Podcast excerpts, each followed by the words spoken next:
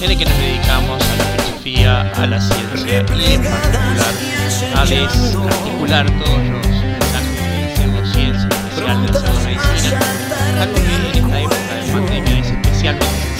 Tenemos que tener en cuenta que estamos en un momento de agravamiento en Uruguay de la pandemia del COVID-19, que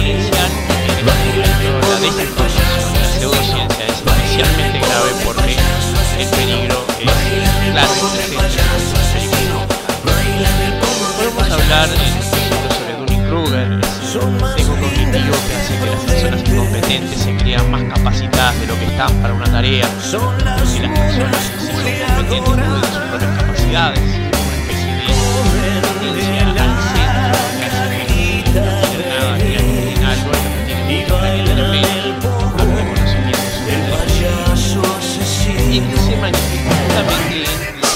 seguridad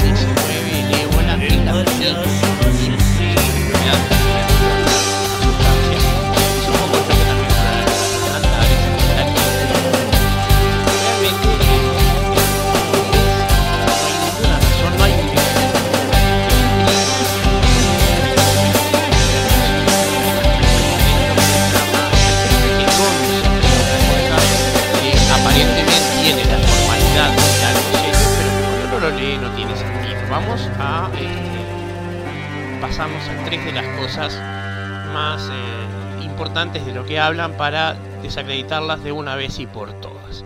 La primera es eh, las personas que están atrás de todo esto. Eh, generalmente el gurú este, de esta gente es Andreas Kalker.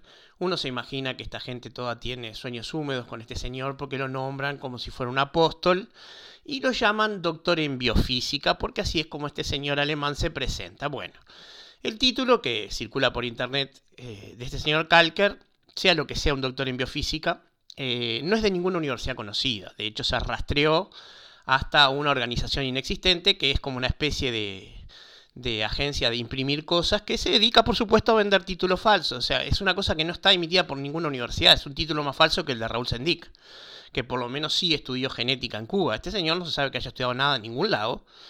Pero es citado como doctor en biofísica, por supuesto. Es un insulto que a la Asociación de Química y Farmacia, donde somos químicos de verdad los que estamos afiliados, nos presenten a una persona con un título falso, pero esta gente no entiende la diferencia porque realmente no les importa nada más que honrar a su líder espiritual, el señor Andreas Kalker, que, insistimos, no es doctor.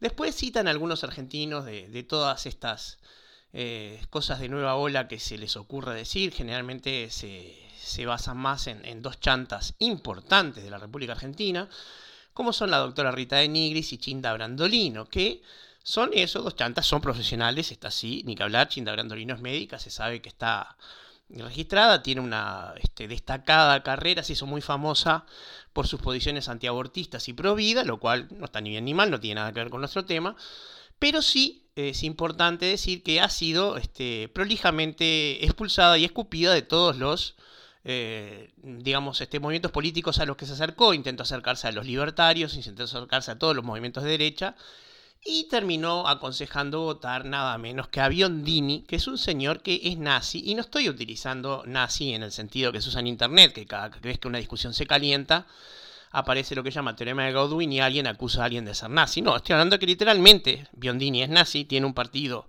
que lo único que le falta es el nombre nazi, porque hasta sus insignias son este, una copia de las del partido de Hitler, y esta señora aconsejó votarlo como la mejor opción.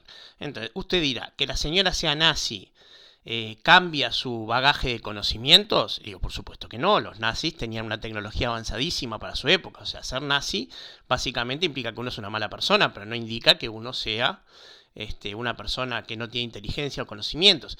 Lo que sí habla, porque sí lo sabemos, es de una ética respecto a la medicina y de una ética respecto a la investigación sobre humanos.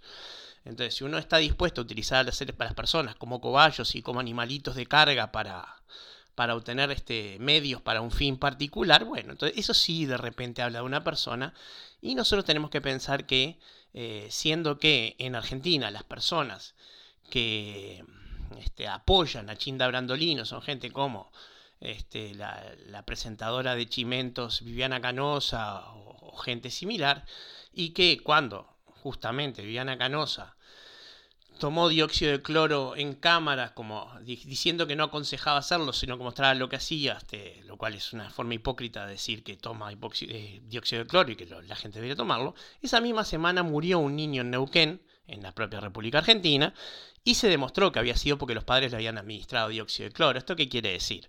Quiere decir que no solamente es algo peligroso que incluye un riesgo a la vida humana, sino que incluye riesgo a la vida de personas que no toman la decisión de si lo quieren consumir o no porque alguien va y se lo da. Esto es algo serio, realmente serio, pero ya vemos que eh, ni las Chintas Brandolino ni los Andreas Kalker son personas de confianza ni son personas que realmente uno deba este, seguir para una terapéutica, porque bueno, por lo menos a mí no me merecen ninguna confianza una persona con un doctorado en física que no existe y otra persona que apoya un partido nazi desde el punto de vista justamente de la ética profesional, o sea, no, no estoy muy afín con la ética de los nazis. El segundo argumento que utiliza esta gente es el de eh, hablar de una amplia evidencia científica que ya en una nota de Montevideo Portal este, hemos disecado bastante, que básicamente no existe. Utilizan eh, bases de datos libres en Internet, pero cuando uno va a buscar esos artículos que supuestamente eh, existen, eh, el 90% no son artículos científicos, mencionan patentes, las patentes no tienen nada que ver con una verdad científica. Una patente lo único que dice es que una persona tuvo una idea antes que nadie y registró que fue el primero y que básicamente esa idea podrá o no servir para algo en lo futuro, pero no, no es un reconocimiento entre pares, una patente de absolutamente nada. Creer que una patente es evidencia científica, lo único que significa es que la persona que sostiene eso es un ignorante. Pero bueno, Supongamos que las patentes científicas fueran, tampoco son patentes que tengan nada que ver con medicina, sino con distintos usos industriales, y los únicos artículos donde hay un estudio científico sobre el, dióxido de cloro generalmente es como eh, producto para lavar bolsas de sangre o como antiséptico de superficies o como cosas que no tienen nada que ver, o sea, sería lo mismo que intentar encontrar las propiedades este, medicinales del Mister Músculo, porque básicamente estamos hablando de lo mismo, algo que se utiliza para limpiar una superficie. eh, no hay forma científicamente correcta y intelectualmente honesta de decir que porque un producto sirve para conservar la sangre en una bolsa tiene propiedades médicas o medicinales. Es absurdo, es una estupidez, es un salto epistemológico que no se puede dar. Pero esta gente lo da porque, bueno, Danning Kruger mediante se creen que saben algo cuando lo único que saben es que desearían ser poseídos por Andreas Kalker mientras usa un látigo y una malla de spandex. Entonces descartamos esa amplia evidencia científica que no existe y por supuesto este, está el tercer argumento que eh, es la, la, maravillosa falacia de falsa generalización. ¿Esto qué quiere decir? Esta gente supone que el plural de la palabra anécdota no es anécdotas, sino evidencia científica. Entonces, ningún científico, por supuesto, va a estar de acuerdo que em, este, anécdotas acumuladas o casuística como acumulada, como se le llama, sea evidencia científica, salvo que se cumplan ciertos parámetros estadísticos que se deben demostrar. Pero esta gente eh, recurre a lo que llaman la verdad del cuñado, una expresión este, española muy interesante que eh, básicamente dice, bueno, si esto como no va a ser verdad, si me lo dijo mi cuñado. Siempre hay un cuñado este, involucrado, siempre está el amigo de una amiga, del amigo de la madre de no sé quién que se curó tomando dióxido de cloro y siempre tienen montones de disparates de similar naturaleza a lo que estoy diciendo. O sea, básicamente es un anecdotario que no llega a ser una casuística seria que ellos utilizan para eh, intentar convencer de que la gente se curó. El más miserable, eh, no voy a cansarme de utilizar este ejemplo porque me parece realmente repulsivo, es el de que la gente se puede curar del autismo con enemas de dióxido de cloro. Nada menos que con enemas porque supuestamente, según este monstruo de Kalker, eh, es un parásito intestinal el que produce el autismo. Realmente un cúmulo de estupideces y de mal, este, digamos, cosas muy malintencionadas que le faltan el respeto a personas que tienen una vida muy complicada y que dedican un montón de esfuerzo a, eh, digamos, convivir con el espectro autista, que es algo serio y que es algo que, que realmente no, no se le puede faltar el respeto de esta manera, como hace esta gente. Realmente, realmente, este es una, falta de respeto muy, muy terrible. Entonces, como vemos, eh, se basan en gurúes falsos, evidencia científica que citan inventadamente porque no existe, citan este, cosas eh, que no, no tienen sentido. Por ejemplo, hablan de dosis letal y de distintos índices para marcar la letalidad de un producto como si eso indicara la seguridad solo porque lo consumen a dosis menores, cuando en realidad lo que hay que demostrar es un margen terapéutico, hay que demostrar en qué funciona, actúa como medicamento, no a qué, a qué cantidad te mata. Todas las sustancias tienen una dosis letal, incluida el agua, o sea, la gente no sabe esto, pero hay una dosis letal de agua que si uno la toma toda junta se muere por falla renal.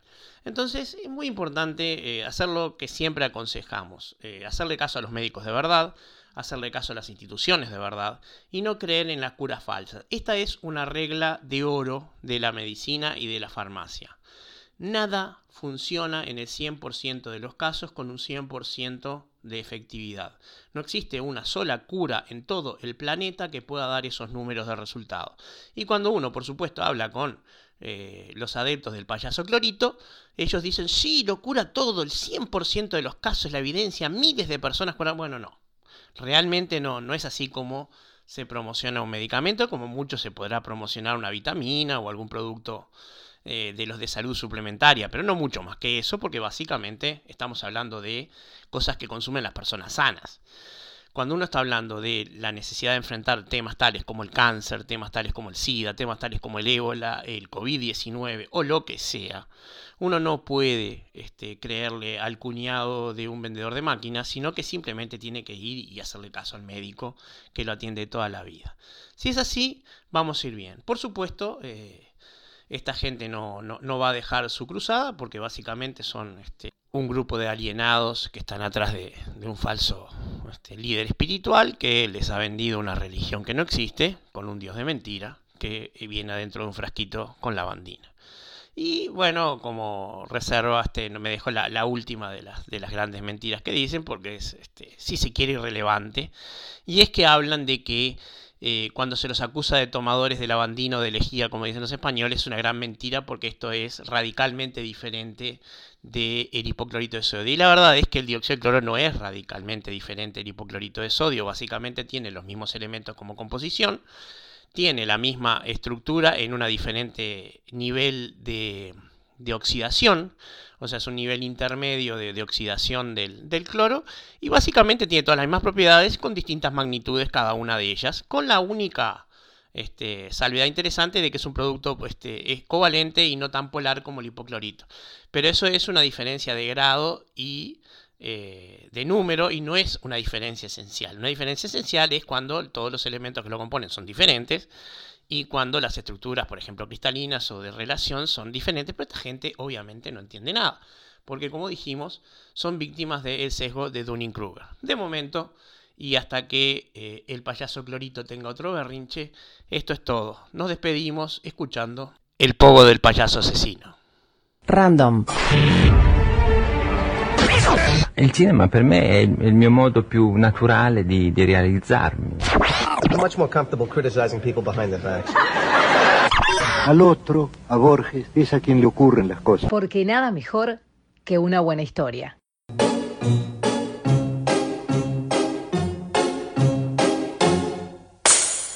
Historias Random Podcast por Bernardo Borkenstein.